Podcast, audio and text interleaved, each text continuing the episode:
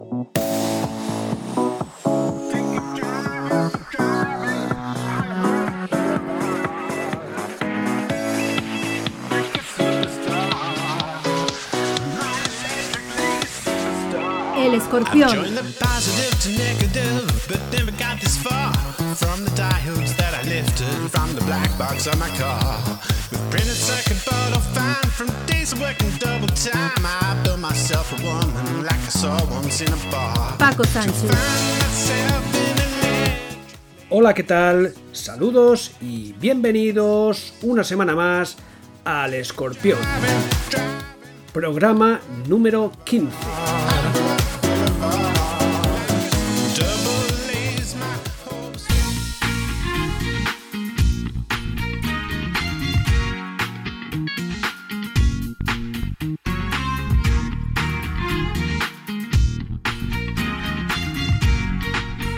Esta pasada semana en Primera División hemos contado con doble jornada. Se disputaron las jornadas número 4 y número 5, donde el principal beneficiado ha sido indudablemente el Real Madrid, puesto que ha conseguido victoria en ambas jornadas. Lo hizo en la jornada 4 por la mínima contra el Valladolid, 1 a 0, y también lo hizo en este pasado fin de semana en casa del Levante por 0 goles a 2. Esto hace que el Real Madrid, con cuatro partidos disputados, se sitúe al frente de la clasificación con 10 puntos. Por su parte, el Atlético de Madrid, que de momento solo lleva 3 partidos disputados, eh, empezó muy bien en la primera jornada marcando 6 goles, pero en estas dos jornadas que se han celebrado en estos últimos días no ha podido pasar de dos empates a cero. Primero fue en el campo del Huesca con ese empate a cero y posteriormente ya en casa ante el Villarreal. Son solo tres jornadas que- las que ha jugado el equipo colchonero y si de inicio los del Atlético Madrid no se tenían que hacer excesivas ilusiones por marcar esos seis goles, pues tampoco ahora se tienen que venir abajo porque en dos partidos pues no han conseguido marcar. La liga es muy larga, eh, se han disputado cinco jornadas, el Atlético Madrid solo ha disputado tres partidos, de forma que habrá que esperar algunas semanas más para ver cómo se van situando cada uno de los equipos. En breve va a entrar ya la competición de Champions League. Por en medio hay partidos de selecciones, también empezará la Copa del Rey, etcétera, etcétera. Se van a acumular los partidos, habrá que ver cómo van respondiendo las plantillas, cuál es el desarrollo y yo creo que para la jornada 15 aproximadamente pues podremos ver ya un planteamiento claro de cómo puede discurrir esta temporada. En estas dos jornadas el Barcelona consiguió una clara victoria en Vigo, en Balaídos 0 goles a 3, mientras que en la jornada del domingo pues empató a 1 en el Camp ante el Sevilla, el Sevilla de Julen Lopetegui que realmente está dando unas buenas sensaciones, se impuso en la Europe League, en la Supercopa Europa puso casi casi contra las cuerdas al Bayern de Múnich. Es cierto que la temporada de liga empezó los dos primeros partidos consiguiendo la victoria prácticamente en los minutos finales y en esta ocasión en el Camp Nou consiguió yo creo que un valioso empate dando una buena impresión ante un Barcelona también serio que está sorprendiendo en este inicio- de liga no se esperaba eh, con todos los problemas que había tenido el Barcelona que pudiera empezar tan bien esta temporada o por lo menos dando una muy buena imagen.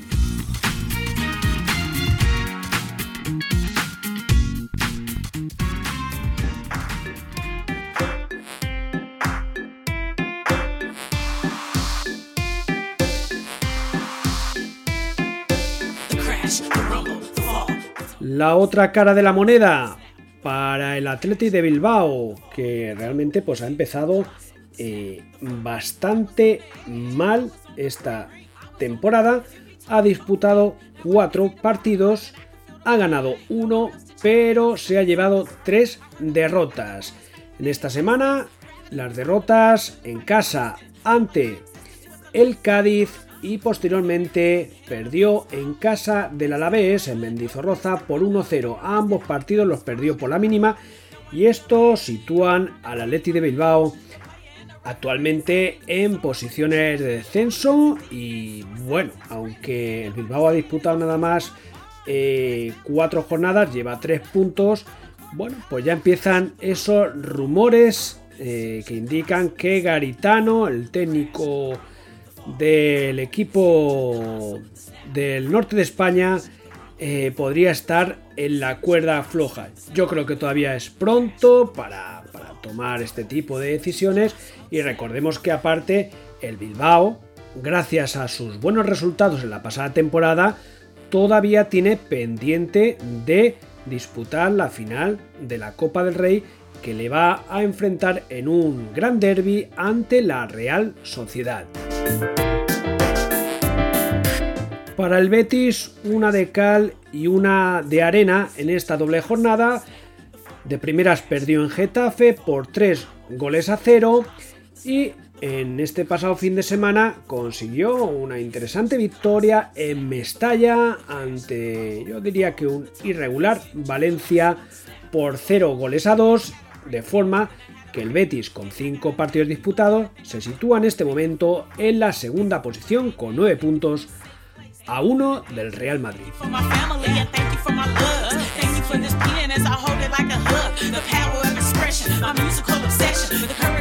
Y en esta quinta jornada nuevamente tuvimos polémica con el VAR. Y ya lo dijimos, que no va a ser la última ni la penúltima. Queda mucha liga por delante y la verdad es que a mí no me gusta lo que estamos viendo. Este fin de semana, partido Cádiz-Granada, partido que acabó con empate a 1, minuto 84 y el jugador del Granada, Fulquier, arrolla al jugador del Cádiz, Alberto Perea. Cuando les digo arrolla, no sé si han tenido la oportunidad de poder ver esas imágenes, pero es que prácticamente lo, quita de en medio al jugador del Cádiz. El colegiado, Javier Alberola, no decidió eh, pitar la pena máxima, pero tampoco el responsable del bar, Adrián Cordero, eh, decidió que se revisara. De hecho, no sabemos si fue el colegiado o el responsable del bar que dieron la orden de no revisar esta jugada. Sinceramente, mm, uno puede, en un momento dado, entiendo que las circunstancias en el terreno de juego del árbitro pueden ser complicadas, eh, el árbitro va corriendo, puede verse tapado por algún jugador, puede estar mirando a otro lado en ese preciso instante, pero el VAR, si lo han puesto en marcha, es para algo. Y yo creo que todos los que hemos visto las imágenes, todos, a excepción supongo, de las personas que estaban en el bar, encabezada por este señor Adrián Cordero, todos pudimos ver pues lo que ocurrió en esa jugada y yo creo que es más que evidente que es uno de los penaltis más claros que hemos visto en los últimos años, el cometido por el jugador del Granada ante el jugador del Cádiz. Y uno no entiende cómo al menos, cómo al menos esta jugada no pasó a revisión. Eso es lo que uno no entiende. Entonces, ¿para qué el bar? Piensa uno a veces. El bar está para hacer más justicia. Puede haber algún error, puede haber, puede haber algún error, puede haber discrepancias, hay jugadas muy dudosas. Pero sinceramente, eh, si no la han visto, les invito a que vean esa jugada. Minuto 84, Fulquier arrolla a Alberto Perea. Penalti de libro que, bueno, lo vimos todos, menos el colegiado Javier Alberola y seguramente el responsable del bar, Adrián Cordero.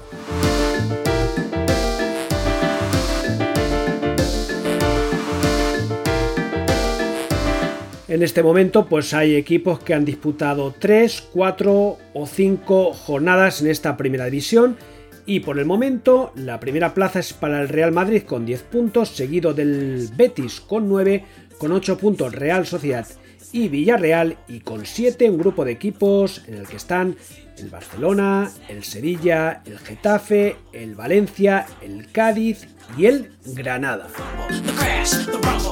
En la parte contraria, abajo cierran la clasificación Levante y Bilbao con 3 puntos cada uno y el Valladolid es actualmente el colista con tan solo dos puntos.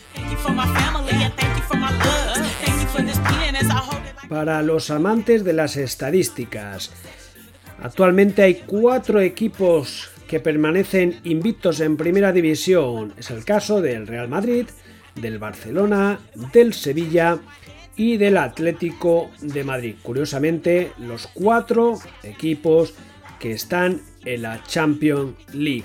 Y por la otra parte, dos equipos que de momento no conocen la victoria. El colista Valladolid y también el Huesca, que en cinco partidos de liga ha cosechado una derrota y cuatro empates. En la tabla de goleadores, hasta seis jugadores están con tres tantos marcados. Yago Aspas, José Luis Morales, Paco Alcárcer, Gerard Moreno, Maxi Gómez y Ansu Fati. Recordarles que este próximo fin de semana no habrá jornada de fútbol en primera división debido a que van a haber partidos de selecciones por la competición de la Copa de las Naciones donde España disputará dos partidos oficiales contra Suiza y contra Ucrania, de forma que la próxima jornada en Primera División será ya en el fin de semana del 17 de octubre y que tendrá partidos tan interesantes como el enfrentamiento entre Betis y Real Sociedad, que están segundo y tercero en la clasificación, el Barça con el Getafe, el Atlético de Madrid con el Celta o el Madrid que recibirá al Cádiz después de muchos años de ausencia del Cádiz de la primera división.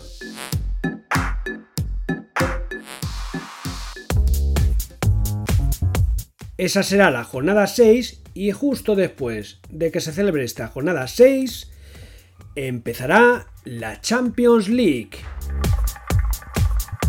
Hace unos días se celebró el sorteo y paso a comentarles cómo han quedado distribuidos los grupos donde hay presencia de equipos españoles. En el grupo A, Salzburgo, Lokomotiv de Moscú, Bayern de Múnich y Atlético de Madrid. Primer partido para los colchoneros. El día 21 de octubre a las 21 horas, Bayern de Múnich, Atlético de Madrid. En el grupo B, Real Madrid, Shakhtar Donetsk, Inter de Milán y Borussia Mönchengladbach. Un grupo ciertamente serio y peligroso. Primer partido para los blancos el día 21 a las 18.55 horas. Real Madrid, Shakhtar Donetsk. En el grupo E, Chelsea, Sevilla, Rennes y Krasnodar. Primer, primer partido para los sevillanos, día 20 a las 21 horas, Chelsea-Sevilla. Y en el grupo G estarán el Dinamo de Kiev, la Juventus, el Barcelona y el Ferenbaros. Primer partido para los azulgrana el día 20 de octubre a las 21 horas recibe en el Camp Nou al Ferenbaros. Y en este grupo, recordemos que al estar Barcelona y Juventus, podremos vivir un enfrentamiento entre Messi y Cristiano Ronaldo.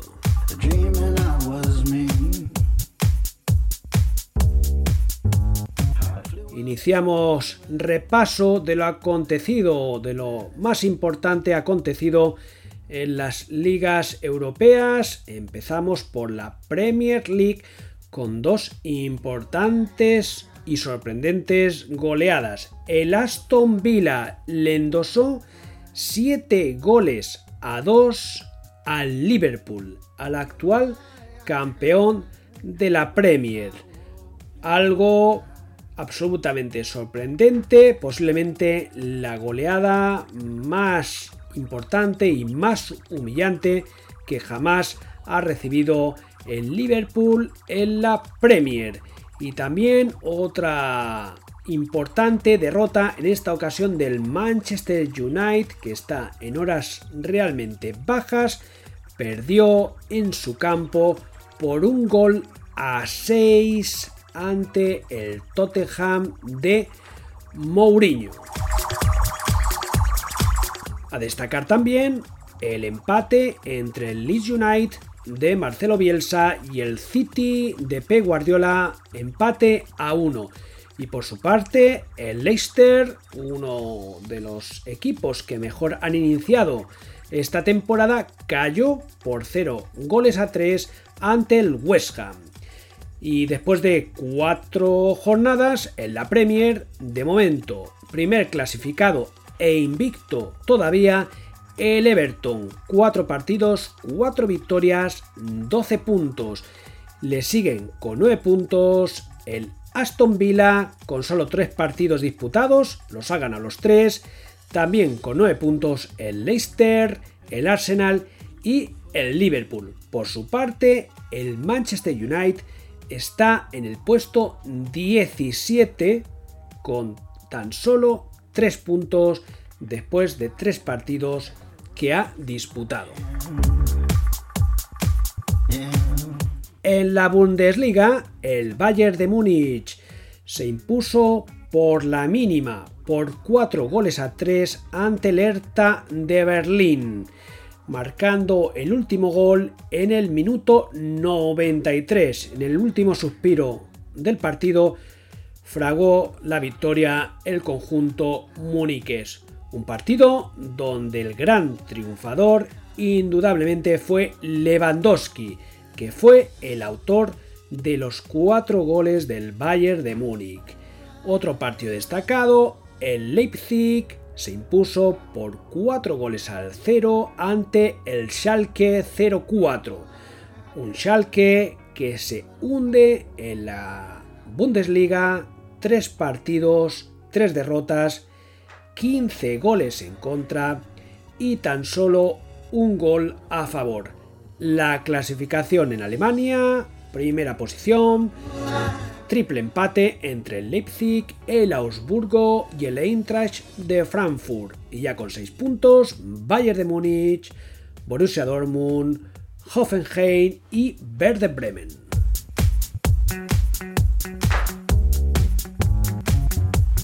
En Italia, lo más destacado, el Milán se impuso por 3 a 0 ante el Spezia, el Atlanta se impuso igualmente por 5 goles a 2 ante el Cagliari y bueno, el partido Juventus-Nápoles, posiblemente el partido más importante de esta jornada, no se jugó.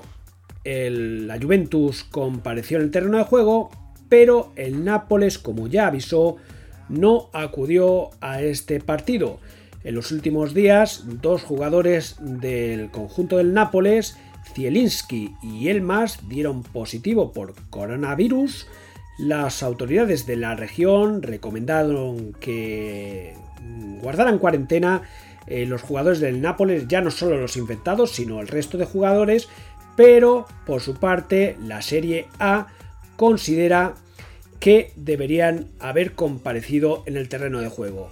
De momento eh, figura como aplazado, suspendido este partido, pero parece ser que en este partido se le podría dar como ganador a la Juve por 3 goles a 0. De todas formas estaremos pendientes para saber cuál es el dictamen final de este partido. La clasificación provisional a expensas de lo que ocurre en ese encuentro entre la Juve y el Nápoles figura con el Atlanta y el Milán que han ganado sus tres partidos y están con 9 puntos Mientras que, como decimos, el Nápoles, pendiente de disputar, eh, ver la resolución que se da a su partido contra la Juve, llevaba disputados dos partidos, venciendo en ambos, por tanto, con 6 puntos. En la liga holandesa destacamos estos resultados. Sparta de Rotterdam 4, AZ Alkmaar 4, Willem 1, Feyenoord 4 y Groningen 1, Ajax 0. El Ajax, que llevaba 3 victorias en 3 partidos, cosechó su primera, su primera derrota en esta competición liguera. Primera posición en la liga holandesa para el Feyenoord, el PSV y el Herenberen con 10 puntos. Siguen Vitesse y Ajax con 9. Acabamos este repaso a las ligas en Europa con la liga portuguesa. El Oporto perdió en casa 2 goles a 3 ante el Marítimo, mientras que el Benfica se mantiene líder invicto, venció por 3 goles a 2 ante el Farense, de forma que con 9 puntos el Benfica capitanea la liga portuguesa. En la segunda posición está el Santa Clara con 7 puntos, mientras que con 6 siguen el Oporto, el Sporting de Lisboa y el Marítimo. Este lunes 5 de octubre a las 12 de la noche se cerró el mercado de fichajes que contó con el fichaje más sonado, el de Thomas del Atlético de Madrid, que pasa a ser del Arsenal. El club londinés pagó los 50 millones de cláusula. Y comentar también que el técnico del Valencia, Javi Gracia, tiene contemplado reunirse con el presidente del club, Anil Murti, puesto que no está en absoluto de acuerdo con la dinámica del club, que no ha hecho ningún fichaje en este plazo de mercado. Incluso dicen que Javi Gracia podría contemplar con presentar su dimisión.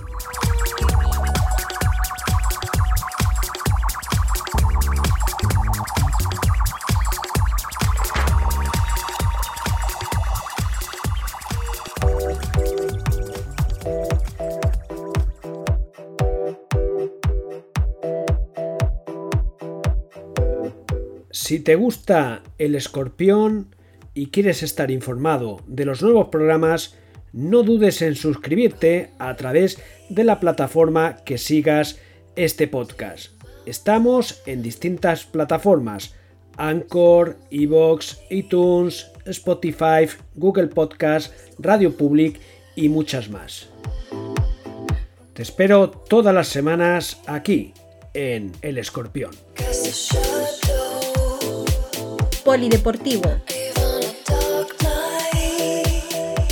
Entramos ya en tiempo de otros deportes que han acontecido en los últimos días y empezamos con tenis, puesto que se está celebrando en París una nueva edición de Roland Garros, ya ha cumplido la primera semana de campeonato y afortunadamente Rafa Nadal sigue en liza, sigue arriba no ha perdido ningún set y ya está en cuartos de final.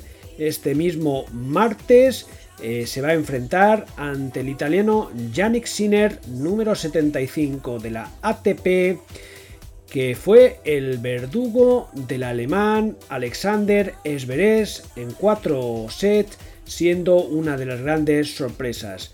De momento, Nadal y Sinner no se han enfrentado nunca, Sinner tiene 19 años y dicen que podría ser el futuro heredero de los grandes del tenis actual como son Rafa Nadal, Djokovic y Federer. Esperemos que en esta ocasión todavía no le dé tiempo al joven italiano para situarse como una de las grandes promesas y vamos a confiar que Rafa pueda acceder a semifinales donde le podría esperar el austriaco eh, Dominic Thiem o el argentino Schwarman, que fue el tenista que eliminó a Rafa Nadal en el torneo de Roma. Otro que también se ha venido clasificando es el griego Sisipas, que lo pasó realmente muy mal en la primera ronda contra el mallorquín Jaume Munar y tuvo que acceder a la segunda ronda tras 5 sets y el mallorquín estuvo casi contra las cuerdas al actual número 6 del mundo. Munar actualmente está en el puesto 109 de la ATP, consiguió ganar los dos primeros sets al tenista griego, pero perdió los tres siguientes sets y por tanto Sisipas accedió a la segunda ronda y desde entonces no ha perdido ningún set.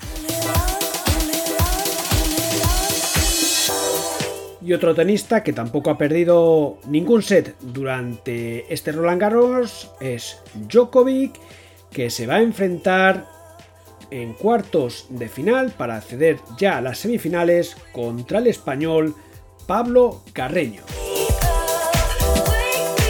En el cuadro femenino de este Roland Garros ya nos hemos quedado sin participantes españolas. Muguruza, la número 15 del mundo, cayó en los 16 avos de final. Lo hizo ante la norteamericana Daniel Collins, número 57 del mundo, y lo hizo en tres sets cuando tenía bastante encarrilado el tercer set y parecía que podía conseguir la victoria. Curiosamente, esta norteamericana Collins es entrenada por un ex tenista español como es Nicolás Almagro. Y otra que también cayó en, en este caso en los octavos de final fue Paula Badosa. En el Giro de Italia, que cumple las primeras etapas, eh, tras la tercera etapa disputada, eh, la maglia rosa es para el portugués Joao Almeida. El español Pello Bilbao es el hispano mejor clasificado en la general, colocado en el tercer puesto. Recordemos que Pello Bilbao es el actual campeón de España en contrarreloj y ya tuvo la oportunidad de la pasada ronda italiana ganar dos etapas. Un giro que por cierto está algo descafeinado en cuanto a la calidad de los participantes. Eso no ocurrió con la clásica Lieja-Bastón-Lieja que se disputó este pasado fin de semana y que contó con la victoria de Primo Roglic, el esloveno que se impuso al sprint eh, ante un conjunto de total de 5 ciclistas que eran los que iban escapados y que tuvo un desenlace ciertamente sorprendente porque cuando parecía que el francés Ala Philippe, actual campeón del mundo, podía conseguir la victoria, en primer lugar, eh, bueno, hizo unos movimientos ciertamente extraños y temerarios en los últimos metros de carrera que pudieron tirar al suelo a alguno de sus competidores y luego además pues celebró el triunfo antes de pasar la línea de meta y Primo Roglic pues al final le sacó una pequeña diferencia en la línea de meta. Los comisarios revisaron esta llegada y yo creo que de una forma muy acertada pasaron al francés Alaphilippe de la segunda plaza al quinto puesto, ya que, como decimos, eh, bueno, cometió una serie de, imprudencias en los últimos metros que bien, bien podría haber organizado un importante accidente.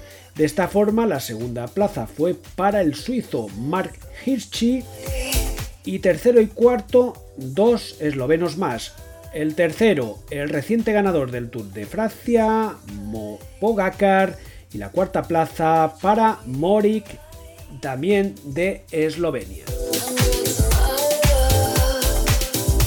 La NBA ya con tres partidos disputados cuenta en este momento con la victoria de los Lakers por 2 a 1 ante los Miami Heat.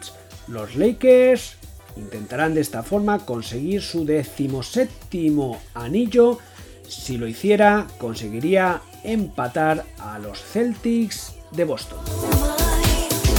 En la ACB, Liga Española de Baloncesto, Real Madrid, Barcelona y Tenerife son los líderes de la competición regular. Estos tres equipos han vencido en los tres partidos que han disputado. Fútbol femenino. Está en marcha la Liga Femenina, Primera División, y se disputó el primer clásico en esta categoría. Y el partido acabó con un Real Madrid 0, Barcelona 4. Hay que decir que el Barcelona es el actual campeón de liga. Otro partido interesante, Español 0, Atlético de Madrid 2. El Atlético de Madrid es el actual subcampeón de liga femenina. Ya para acabar con este resumen polideportivo, comentar la gran victoria conseguida por el niño Sergio García en golf. Se impuso en el torneo americano de Sanderson Farms y se embolsó por este torneo alrededor de un millón de euros. Actualmente eh, Sergio acumula ya más de 50 millones de ganancias en toda su carrera deportiva y acumula con este 33 torneos a nivel internacional.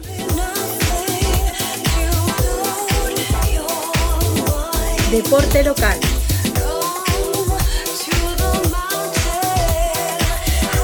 El Real Mallorca cosechó una nueva victoria, en este caso en el Stadi, en el Visit Stadi en Palma, lo hizo ante el Tenerife por dos goles a cero de esta forma se sitúa en la parte medio alta de la clasificación. En este partido ya se pudo contemplar los primeros minutos de uno de los nuevos fichajes del club Bermellón, en este caso el lateral, el argentino Brian Cufré, que entró en los últimos minutos del partido. Y hablando de fichajes, pues algunas novedades hubo en el Mallorca en este cierre del mercado. Por una parte, Budimir eh, se va cedido a los Asuna en una especie de trueque, ya que Budimir se va a los Asuna y de los Asuna viene al Mallorca Marc Cardona. Curioso lo que ha pasado últimamente con Budimir, que bueno, no ha disputado ningún partido de liga, ningún minuto bueno, además no ha ido ni convocado. Y es que el jugador Budimir, el goleador, no ha querido jugar con el Real Mallorca ya que eh, contemplaba cambiar de aires y poder jugar en primera división. Incluso eh, Luis García, el técnico del Mallorca, tuvo conversaciones con el jugador.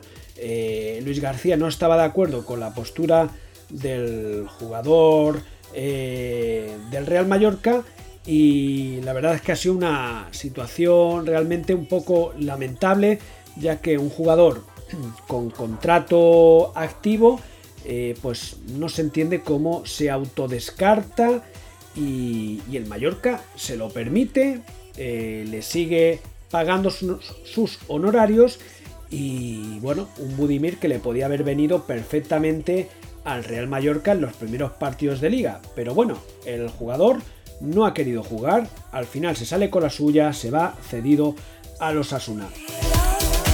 Más novedades en el Mallorca, el senegalés Amat Ndiaye, de 24 años, viene al Mallorca cedido del Getafe y quien se va, también cedido, es Stoikov, que se va al Sabadell.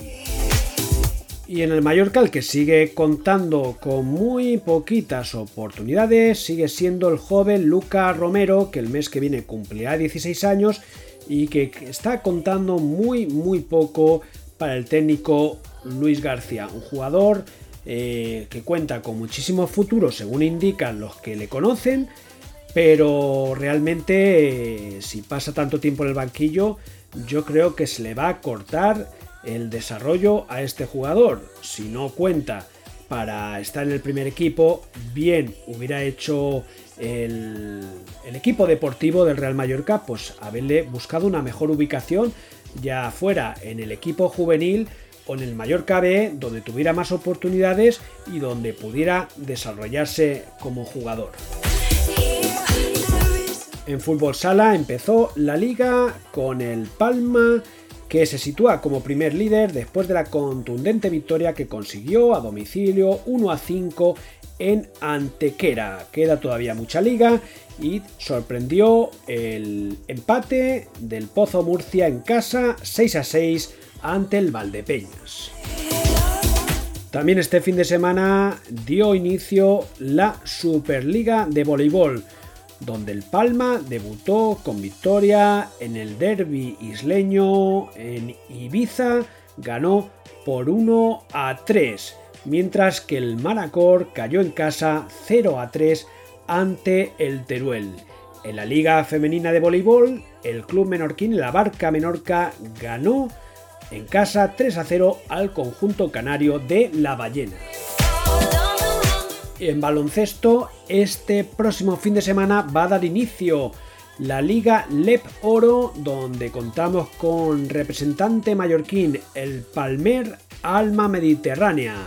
Estará en el grupo B en esta LEP Oro, donde su principal objetivo será eh, clasificarse entre los cinco primeros que serán los que disputarán la parte final para pugnar por el ascenso contra los cinco primeros clasificados del grupo A.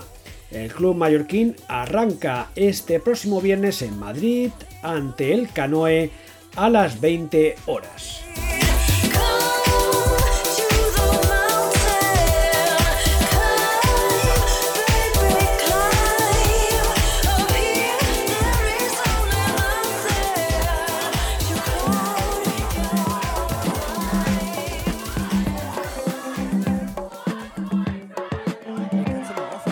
De esta forma llegamos al final del programa de hoy.